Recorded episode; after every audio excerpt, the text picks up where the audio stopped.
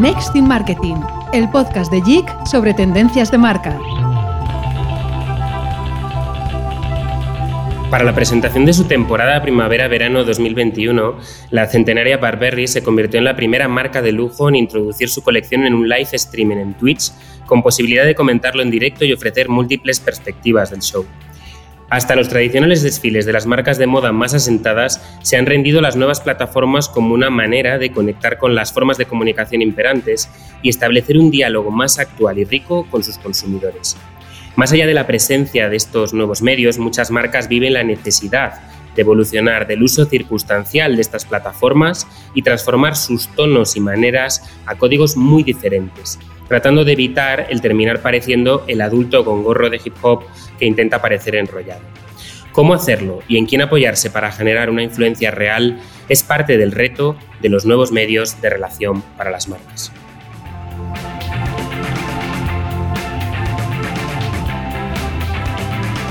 Hola, bienvenidos. Soy David González Natal y esto es Next in Marketing, el podcast de JIC, en el que cada mes la curiosidad nos lleva dentro de una gran tendencia del marketing. Y en esta nueva entrega, esa tendencia se centra en los nuevos medios para las marcas. Para ello contamos con nuestro compañero Guillermo Lecumberri, director de Consumer Engagement en JIC. Hola Guille, oye, sincérate, ¿tú haces directos en Twitch? Hola David, pues si te soy sincero, aunque me gusta bailar, todavía no soy un profesional de Twitch. Lo que sí que hago sí es consumir contenidos creados en la plataforma y la verdad es que estoy empezando a aficionarme a ver vídeos de gamers profesionales. Al final ya sabes que soy un poco fan de fútbol y del FIFA y me encanta consumir este tipo de contenido.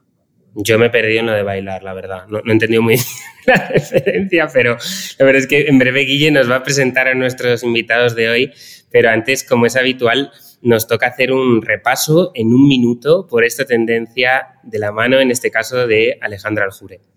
Lejos queda la época en la que las marcas comunicaban exclusivamente a través de un solo canal y eran las únicas encargadas de la creación de contenidos. Las plataformas digitales han propiciado una constante y necesaria evolución de las marcas para crear formatos y narrativas muchísimo más creativas y muchísimo más ágiles.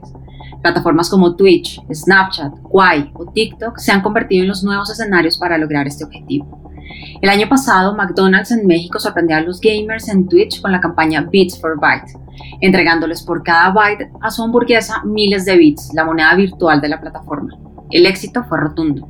Más de 600.000 fans en vivo fueron testigos de cómo la marca le daba un giro a su comunicación dándole un mordisco a Twitch. Por su lado, respondiendo al gran fenómeno de los videos cortos, el año pasado Netflix anunció Kids Clip, una herramienta para consumir clips de video en una plataforma para atraer a espectadores muchísimo más jóvenes que están acostumbrados a consumir videos de corta duración en redes sociales. Otro exitoso caso de Twitch fue el que vimos con Uber Eats en Japón. Después de un duro día de trabajo, a los gamers les encanta jugar a altas horas de la madrugada. La marca vio una gran oportunidad para enviarles domicilios a altas horas y así mostrarles que con las comidas entregadas a su puerta los jugadores podían pasar muchísimo más tiempo haciendo lo que aman.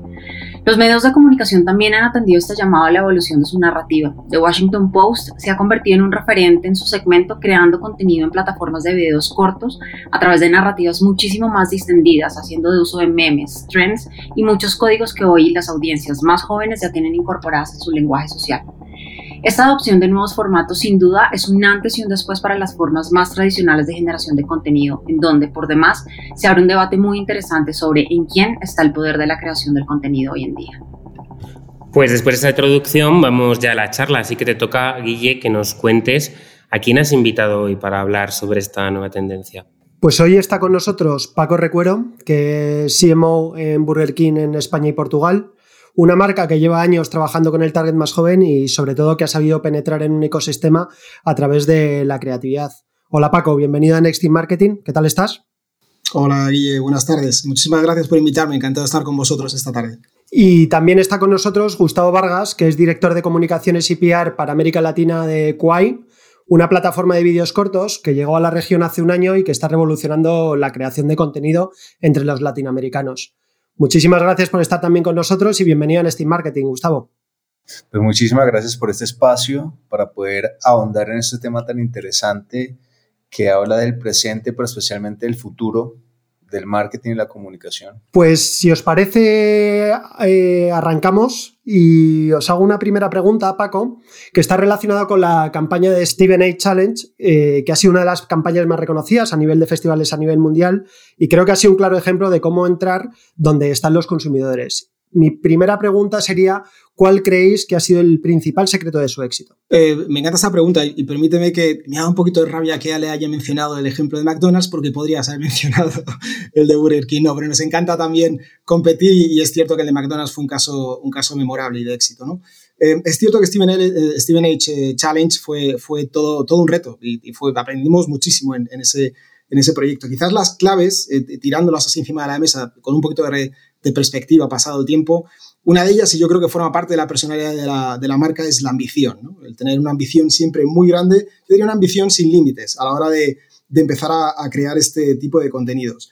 Sobre todo porque pensamos muchas veces en Burger King que lo, gimmicky no, no funciona, no es, no es disruptivo realmente. Hay que ir un poquito más allá y, que, y hay que intentar retar eh, lo que conocemos habitualmente. Otra clave yo creo es el formato, ¿no? Yo soy un apasionado del branded content, amo el branded content, creo que es la clave para para generar un buen contenido y, hacer que las marcas eh, tengan mejor engagement con los consumidores. Y eso, eso es clave, encontrar el, formato bueno. El formato claramente para nosotros era entrar en el juego, en el juego FIFA eh, a través de, un patrocinio de, un equipo muy pequeñito de cuarta división eh, inglesa. ¿no? Y a partir de ahí jugar a, a, crecer y ponernos un reto. Podemos ser los campeones del mundo en un juego online, puede convertirse esta marca en un campeón del mundo, un campeón de la Champions League eh, ahí entra el tercer punto, que es retar. Retar es otra clave del éxito, cuando retas a los usuarios, a los consumidores, a la gente en general, y les das la oportunidad de manejar, de controlar, de coger el timón y el rumbo del contenido. Y esa es la clave, cuando les ofreces retos y ellos pueden participar y demostrar que fichando a los mejores jugadores pueden llegar a, poner al equipo de cuarta división en lo más alto, eh, es clave. Obviamente nosotros lo que buscábamos era que generaran eh, mucha, mucha repercusión en los medios. Y luego al final un punto que siempre me encanta hablar de él, que es el balance, el balance entre la producción y la distribución, ¿no? que yo creo que es fundamental siempre cuando generas contenido, creas un buen contenido. No poner tanto énfasis siempre en la producción y dejar mucho menos en la, en la, en la distribución, sino tener realmente algo balanceado. Y obviamente eh, los resultados están ahí, como mencionabas. Al final, eh, este, este equipo fue el más utilizado en, Twitch eh, a lo largo de, del periodo que estuvimos en el aire. Eh, por millones de personas, eh, aparecimos en, medios de comunicación de todo tipo y, yo creo que eso, que eso es un gran aprendizaje para todo lo que hemos hecho a posteriori ¿no? y todo lo que vamos a hacer en el futuro. Estamos hablando de una estrategia muy particular a la hora de entrar dentro del mundo del gaming, pero estamos viendo como hay muchos otros caminos, como pueden ser los patrocinios, acuerdos con streamers, acuerdos con grandes ligas. Entonces, mi siguiente pregunta es, ¿qué criterios, Paco, crees que deberíamos seguir a la hora de definir un poco nuestra estrategia de entrada en un nuevo territorio, ¿no? ¿Qué, deberíamos tener en cuenta? Bueno, yo creo que, en, primer lugar, cuando hablamos de los streamers, eh, ya las tenemos que ver como un medio, ¿no? Al final es un, es un medio de comunicación para todos nosotros, es algo que tenemos que, aceptar y por tanto tenemos que tratarlos con mucho respeto, pero también ser muy rigurosos y, ser muy exigentes con ellos, ¿no? Yo creo que, que al final eh, todo este tipo de patrocinios, entrar en el mundo de los esports, en, en gaming, es algo en el que nos, nos tiene que llevar a analizar muy bien las audiencias, a tener muy claro cuál es el coste que implica todo esto. Al final no es, no es gratuito y es, es un gran coste en muchas ocasiones. Y, ver si realmente compartimos valores con aquel que va a comunicar nuestros mensajes o que va a representar a la marca. Me parece fundamental. A mí me, encanta eh, intentar pensar de nuevo en, la curva de, Garner en este sentido y cuando piensas en todas este, eh, estas plataformas, en los esports, en, los streamers, en, este tipo de patrocinios, pienso que todavía estamos en, esa parte de inflación, en esa parte eh, de arriba de la, de la curva en la que todavía eh, estamos sobredimensionando un poquito las expectativas, ¿no? las estamos tirando demasiado lejos. Y lo que me gustaría ver es un poquito más que empiece a caer para que realmente eh, empecemos a desnatar un poco todo este mundo y realmente nos quedemos con lo más importante, ¿no? con el core en la que tanto las marcas seremos mucho más profesionales trabajando en este mundo, como también los, los partners y los colaboradores que, que, están en este aspecto serán mucho más rigurosos y también nos darán la oportunidad de, colaborar de otra, manera. Al final, el mundo de los streamers, el mundo de los esports está basado en la colaboración, en la creación de contenido ¿no? en, ambas partes y esta mentalidad de marca, creador de contenido y medio y tecnología al mismo tiempo, me parece, me parece fundamental. Pero yo apuntaría siempre al final algo que, que me parece que es un criterio y lo dejo ahí encima de la mesa, es eh, yo creo que todo es medible. Y creo que en este caso eh, la medición es fundamental. Necesitamos medir no para reportar. Eh, afortunadamente en Burger King somos una organización muy horizontal y no tenemos que hacer tanto reporting, pero sobre todo para creer, para creer y continuar y construir realmente esos partnerships y esas, eh, esa presencia de nuestras marcas en esos, en esos territorios tan importantes a día de hoy. Gustavo, estamos hablando sobre los nuevos medios y está claro que está cambiando un poco la forma de consumir contenidos de forma constante. Entonces, una pregunta que me surge y teniendo tu experiencia en Kwai es ¿cuáles crees que son las claves que determinan el éxito o el fracaso de una nueva plataforma? Bueno, es una pregunta bastante, bueno, gracias a todos por la pregunta. Es una pregunta bastante compleja porque tiene que ver, tiene que ver con muchos temas de negocio eh, a nivel bien estratégico y es, obviamente, lo primero es definir muy bien en qué situación te encuentras versus la competencia, ¿no? Por ejemplo, en la nuestra, que salimos después de nuestro competidor más importante, obviamente nos pone en una situación de, muchos retos que hay que superar y por ende nosotros le estamos apostando con unos elementos diferenciadores muy claros, con un target muy diferente y con una propuesta de valor diferente. Em, y también con productos innovadores, ¿no? Porque digamos que estas nuevas plataformas que estamos viendo para entrar a competir de una manera mucho más directa con Instagram y todos los productos de Facebook, eventualmente tienen que, que presentar un ambiente de contenido, una usabilidad diferente y una propuesta de valor diferente, ¿no? Nosotros no nos percibimos en Quai como una red social, nosotros somos una plataforma de, plataforma de entretenimiento y de e-commerce, ¿no? Que, que es un poco diferente, ya no es eh, echarle el cuento a tu novia, a tu novio, a tus amigos, a tu familia, sino a una audiencia masiva, muy grande, que lleva y, cruza el mensaje a cualquier geografía del área donde estás impactando. Entonces no estás impactando necesariamente grupos específicos, sino nichos amplios, ¿no? Estamos hablando de, comunidades muy grandes eh, a lo largo de, por ejemplo, en mi caso, la región latinoamericana. Entonces, yo con esto te quiero decir que el negocio principalmente tiene que entender eso, dónde está, cómo está su competencia, qué ofrece la competencia y cómo dentro de ese ambiente tan competitivo y, lucha de titanes el producto que estás ofreciendo realmente tiene una posibilidad de éxito. Nosotros lo estamos haciendo con base en diferenciación, con un algoritmo que permite una mayor inclusión, la tenemos clarísima. Nuestra audiencia no va a ser from top to the bottom, sino from the bottom to the top, intentando impactar las clases sociales, que es la que normalmente no tienen eh, la oportunidad de expresarse y encontrar estos entornos de comunicación como si lo estamos haciendo nosotros. Y eso también va de la mano con llegarle a áreas rurales, a ciudades pequeñas, a pueblos, etc. Y al mismo tiempo nuestro algoritmo no privilegia Em, no personas influencers con muchos seguidores, sino que pone a jugar en un mismo escenario democrático los contenidos y rankea el mejor contenido, que, ese es, que esa es otra parte de la comunicación o de esta conversación, que es cómo hacer que esas personas que están creando o esas marcas que están creando contenidos pueden tener una oportunidad eh, de rankear mejor y tener mejor performance versus eh, el resto de las personas que están generando contenido. Entonces, así es como lo estamos haciendo nosotros. Evidentemente hay que hacer un análisis, nosotros hacemos diario, de Big Data, entender qué es lo que quiere la gente, qué le gusta a la gente, cuál es la edad, qué regiones, etcétera. Entonces, un estudio muy minucioso de la data de forma constante y debe haber una flexibilidad y una agilidad impresionante para poder cambiar la estrategia en ejecución lo más rápido posible. Puede ser que el inicio cuando tú lances el producto, lo que tú quieres poner quizás sea música y, cine, ¿no? Y deportes, pero quizás como va, conforme vas instalando tu producto, te estás dando cuenta que le estás llegando, por ejemplo, en nuestro caso, a un target mayor. Nosotros, nuestro target principal es de 25 años para arriba.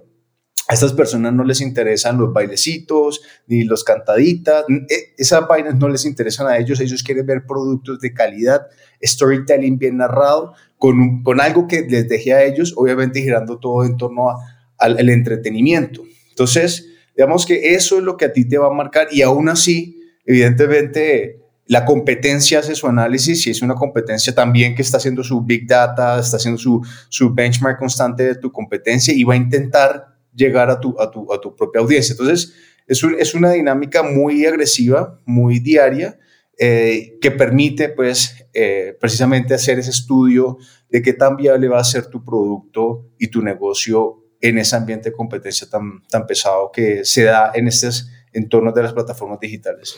Porque una pregunta, Gustavo, estás hablando mucho del contenido, pero sí que es cierto que en esta tipología de plataformas en las que eh, el contenido es creado por los propios usuarios, ellos son muy protagonistas. Entonces, mi siguiente pregunta es, Sabiendo que hay esa pelea por los creadores de contenido en las diferentes plataformas, ¿cuál es la estrategia de Kuai para evitar que haya una fuga de creadores e indirectamente, por lo tanto, una fuga también de contenido de calidad?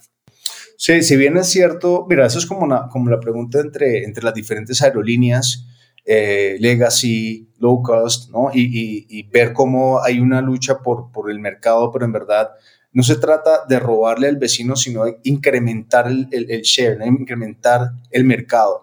Y, si bien es cierto, la, la, industria de la generación de contenido y de producción de contenido está creada, ¿sí? Está en una fase muy incipiente. Nosotros verdaderamente estamos en pañales versus otras geografías y, yo estoy hablando de esta, de esta parte del mundo, ¿no? de esta parte, el, occidente versus el oriente está bastante atrasado unos añitos versus el oriente que tiene esto muy bien desarrollado. Y, nuevamente, viendo, yendo al, enfoque estratégico de quién es tu audiencia, eh, cómo es tu algoritmo y cuáles son los, las verticales que tú quieres explotar, pues identificas personas que empiezan a crecer dentro de tu aplicación, ¿no? Y esos son los creadores de contenidos nativos que nacen dentro de la aplicación y también empiezas a hacer alianzas muy, muy importantes con partners, nosotros llamamos MCNs, que son eh, Multiple Channel Networks, y ellos se encargan de generar contenido y, producciones en diferentes formatos, y en este caso nuestro vertical, ellos ya tienen eh, equipos de creadores de contenido bajo, su, bajo su esquema y también agencias y capitanes de creadores de contenido, ¿no? Entonces, es, una, es, un, es un medio ambiente eh, de creador de contenido y de, y de, la industria de la producción que, que, va a seguir creciendo. Entonces, yo creo que, que de nuestro lado hay mucho talento eh, en general. Eh, en esta parte del mundo hay mucho talento. En el caso de Latinoamérica, sin dudas, hay gente muy talentosa y vemos cómo más personas quieren ser creadores de contenido y empezar a, a monetizar a través de los buenos resultados de sus videos.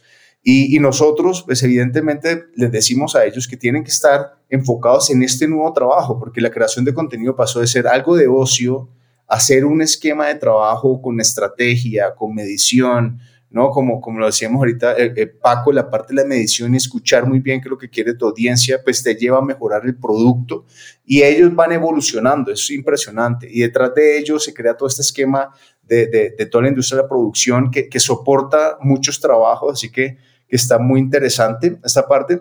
Y de parte nuestra, a nivel de Quay como plataforma, tenemos eh, esquemas de trabajo para acompañarlos y ayudarlos en el desarrollo de sus capacidades de producción. No es como que entran a la plataforma y se dejan solos en la producción de contenido, sino que hay una, una apuesta por el desarrollo y el acompañamiento de estas personas muy riguroso y continuo, porque entendemos que ahí está una gran parte del éxito de la plataforma. Paco, eh, creo que estamos en un contexto, o sea, estamos muy familiarizados, yo creo, con el concepto de la fragmentación de audiencias. Creo que cada vez aparecen más plataformas, cada vez la gente está mucho más segmentada. ¿Cómo podemos conseguir generar relevancia de una marca eh, sin morir en el intento? Es una, es una realidad la, la, fragmentación de audiencias. Yo creo que esto no es ninguna novedad para ninguno de nosotros y se convierte en una locura, sobre todo para marcas con una penetración tan tan larga ¿no? y tan, ancha ¿no? como puede ser Burger King ¿no? en por targets. Eh, a, mí me gusta decir muchas veces que, el, que a veces el gris es un buen color, ¿no? es ni el, negro eh, ni el blanco. O sea, muchas veces cuando hablamos de las audiencias y de, los, de dónde tenemos que ir, es, no se trata solamente de ir a las audiencias o a las plataformas eh, únicamente en las, que, en las que estamos hablando hoy, ni tampoco se trata solamente de ir a las plataformas tradicionales como televisión. Una marca como Burger King está todos los días en televisión, o casi todos los días en televisión, pero al mismo tiempo el 50% de toda nuestra inversión en medios va a digital. Eso te está dando claramente una fotografía que, hay que tener esa apuesta, ¿no? Por, buscar el, target donde está y como decía Gustavo, me parece fundamental, ¿no? El ofrecerles exactamente el contenido que quieren en ese momento en el que realmente lo quieren ellos buscando el engagement. Si eres una marca que tiene punto de vista, lo que más va a, medir si realmente tu contenido funciona es el engagement con el, con el target, ¿no? Con el consumidor.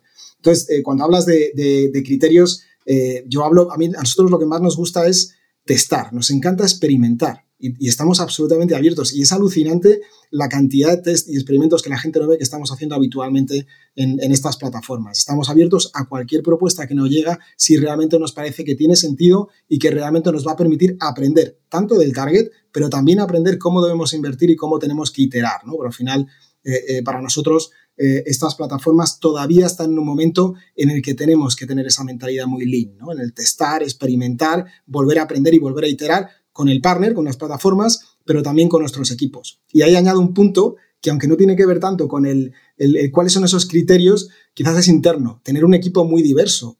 Al final no te puedes imaginar cuando no tienes un equipo muy diverso cómo no son capaces de identificar las prioridades y las oportunidades en estas plataformas. ¿no?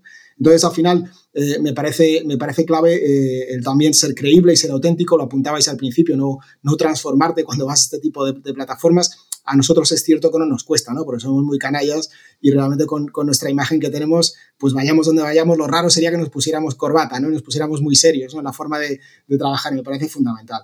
Pero yo creo que, esa es la idea, ¿no? Es eh, testar mucho, experimentar mucho, aprender mucho. Y oye, si podemos ser los primeros como lo somos habitualmente, pues mucho mejor. Me gustaría haceros una preguntilla más que, parte un poco del, de, bueno, estamos haciendo un ejercicio de qué, cuál es la situación actual con la entrada de estos nuevos medios, pero sí que me gustaría que hiciéramos una reflexión en perspectiva mirando al futuro y es hacia dónde creéis que camina un poco la industria de la comunicación y la publicidad para poder generar relevancia en marcas, teniendo en cuenta un poco este ecosistema en la que están entrando Snapchats, Reddit, Y, eh, TikToks, un montón de plataformas. Entonces, sabiendo que estamos en un modelo, cada vez aceptamos más los modelos de suscripciones de pago, hacer una visión, un poco, tener un poco vuestra opinión de hacia dónde camina la industria publicitaria del futuro. Eh, bueno, yo, creo que eh, el, modelo, o sea, cuando hablamos de estos modelos de suscripción, a mí hablábamos que el contenido es la clave, ¿no? Y, por ende, si el contenido es la clave, como, como apuntábamos antes en la conversación, tenemos que entender qué contenido realmente busca nuestra audiencia, qué contenido le gusta para volver a ofrecerle de nuevo un contenido incluso mejor, ¿no? Es decir, al final hay que, ser muy visionario con este aspecto, me parece, en el, futuro de, estos modelos de suscripción en el que tenemos que intentar eh, ofrecer a la gente el contenido que quiere incluso antes de que ellos estén pensando en ese contenido, ¿no? Y esa, esa es la clave, esa es la clave del Big Data al final, ¿no? Yo creo que es al final un modelo de suscripción no deja de ser de alguna manera un programa de fidelización, ¿no? Estás fidelizando a tu gente, entrando en tu plataforma, entrando en contacto con tu marca, ofreciéndoles cada día un contacto, un contacto superior. Y yo creo que eso, junto a la monetización, que me parece absolutamente fundamental, yo creo que el monetizar ese contenido en esos modelos a través de modelos de, suscripción es absolutamente clave. Eh, hay que hacerlo porque es una forma de subsistir y de financiar, obviamente, tus proyectos, pero al mismo tiempo yo creo siempre exigiéndote que el contenido que creas es un contenido de calidad. Y yo creo que hacia ahí es un, es un eh, territorio en el, que, en el que las compañías y las marcas se van a mover. Ojo, hay que tener la madurez cultural también en las compañías para poder hacer esto, ¿eh? porque los modelos de suscripción no son simplemente enchufarse a algo, conectarse y empezar a generar eh, dinero, contenido y relaciones con consumidores. Hay que tener esa cultura como grandes marcas como Red Bull lo tuvieron durante, durante muchísimos años. ¿no? Y eso me parece fundamental. Gustavo. Obviamente hay, hay un cambio de narrativa muy interesante que está impactando la manera en que en que las marcas y los medios de comunicación se comunican con sus audiencias. Eh, pero junto al cambio de narrativa, porque todo va a girar en torno a realmente, siempre ha sido así, pero es más que nunca en relación al storytelling y cómo el entretenimiento y la creatividad son los principales combustibles para, para drive esa, ese, ese buen performance de, de, de la pieza publicitario, de la pieza informativa que se está generando y se está comunicando en estas plataformas, ¿no? de entender muy bien cómo, cómo, es, cómo es el esquema, la metodología y la manera más eficaz para comunicarlo y obviamente entender muy bien que cada plataforma tiene una audiencia y tiene un, propósito diferente. Pero al mismo tiempo entender dinámicas de, más tácticas, ¿no? de cómo se ejecuta un buen contenido pero también cómo se debe difundir en estas plataformas y cuál es la metodología detrás de esto. Y, aquí, mira, los, los mejores creadores de contenido son aquellos que de forma rigurosa no solamente hacen su plan de trabajo, sino que continuamente están generando contenido. Entonces ya no es, ya no es una pieza publicitaria que se demoró ocho meses y se firmaron no sé cuántos documentos, etcétera, y, un presupuesto enorme, sino que es la generación continua de contenido que empieza a generar un engagement y un arrastre de, usuarios y, de views de, y de, engagement que al final de cuentas posiciona a la marca y al creador de contenido y le da mayores posibilidades de tener éxito en términos de performance. Y al mismo tiempo, conforme se consolida e, este, este tipo de plataformas de entretenimiento, que es lo que hacemos en Quai, empiezan a surgir y empiezan a incluirse nuevos modelos de negocio. En el caso nuestro, e-commerce. Nosotros somos la plataforma número uno a nivel mundial en live streaming y somos la cuarta plataforma de e-commerce más importante de China. Y todo esto, todo esto que estamos hablando, live streamings, eh, videos cortos, se convierten en herramientas de ventas. O sea, casos muy sencillos. Eh, en China hace poco hubo una propuesta de, de matrimonio y la persona puso todo en, su, en su plataforma, en, en Quai, y lo transmitió en vivo y lo vendía todo. Y su revenue de, ese, de ese ejercicio eh, fueron casi 8 millones de dólares, ¿no? Un pelado de 22 años, vestido de blanco, montado en un, en un, en un pony, eh, en live streaming a más de 10, 10 millones de personas en China, le propuso matrimonio a su novia y el revenue fueron casi 8 millones de, de, dólares. En general, ¿no? Esto le abre mucho las puertas no solamente a grandes marcas, sino las personas del común eh, para evolucionar, crecer y obviamente encontrar acá oportunidades de negocio muy sólidas y reales, que es lo más importante. Bueno, la verdad es que con esto que nos cuentas se acabaron las exclusivas de bodas en las revistas de sociedad directamente. Eh, me parece como mucho más, mucho más potente esto a nivel de revenue. Oye, eh, me introduzco en la conversación porque como sabéis este podcast se llama Next in Marketing y antes de que terminemos quería preguntaros qué es para vosotros ese Next in Marketing, lo próximo a lo que tenemos que prestar atención un poco en el mundo del marketing. Eh, bueno, yo creo que, que, hay, hay muchísimas cosas, pero voy a identificar tres que yo me parecen fundamentales a día de hoy. Una de ellas es, es el, este nuevo paradigma de las organizaciones ambidiestras, ¿no? Eh, pero no, no como lo veíamos antes desde el, desde el mundo de la innovación, que hablábamos de hacer tu negocio desde el core y al mismo tiempo generar esa, esa innovación más disruptiva, sino desde el mundo real y el mundo virtual. O sea, tenemos que crear organizaciones que sean capaces de hacer malabarismos con esos dos mundos. Y eso sí que me parece que es lo próximo que, que viene y, online, que eso que cuando viene por detrás implica cambio cultural, cambio mental, inversión, hay muchísimos cambios en, ese sentido. Otra parte que soy, que soy un fiel creyente es la, la humanización del marketing, ¿no? Soy siempre empujo las, eh, la humanización con marcas con propósito, con marcas que, realmente incluso, pero un propósito mejorado, como el Augmented Purpose sería en este caso, ¿no? Casi en este caso un, propósito en el que realmente eh, va a hacer que las cosas, las cosas cambien y que la sociedad vea a las marcas de nuevo como, como partners en el viaje, Y luego algo que, me puse hace años en, en mi lista de mi to-do list y que me parece fundamental, que es el data literacy, ¿no? que al final es la capacidad de aprender, de interpretar los datos, porque sin esa capacidad cometemos muchísimos errores y sesgamos muchísimo a la hora de tomar decisiones en el mundo del marketing. No digo que, las, que los datos eh, dirijan nuestras decisiones, pero sí que entendamos bien los datos. Creo que estas tres tendencias son, son claves. Gustavo, ¿cómo lo ves tú? Sí, mira, yo, yo, eh, yo voy a decir dos cosas. Primero, yo me voy a enfocar en la parte de comunicaciones eh, y cómo esto marca definitivamente una evolución. Y la otra, me llevo dos, y, me quiero apoyar en dos comentarios que hizo Paco. Obviamente, el primero es el estudio de la data. Eso ya no es un lujo, es un, eh, no es un nice to have, es un must. Hay que hacer un análisis permanente de la data, qué es lo que la gente, cómo le gusta, en qué momentos, de qué forma y a través de qué canales. Eh, y el tema de experimentar. ¿No? Lo bueno de estas plataformas y estos nuevos esquemas de comunicación es que te permite mucho eso.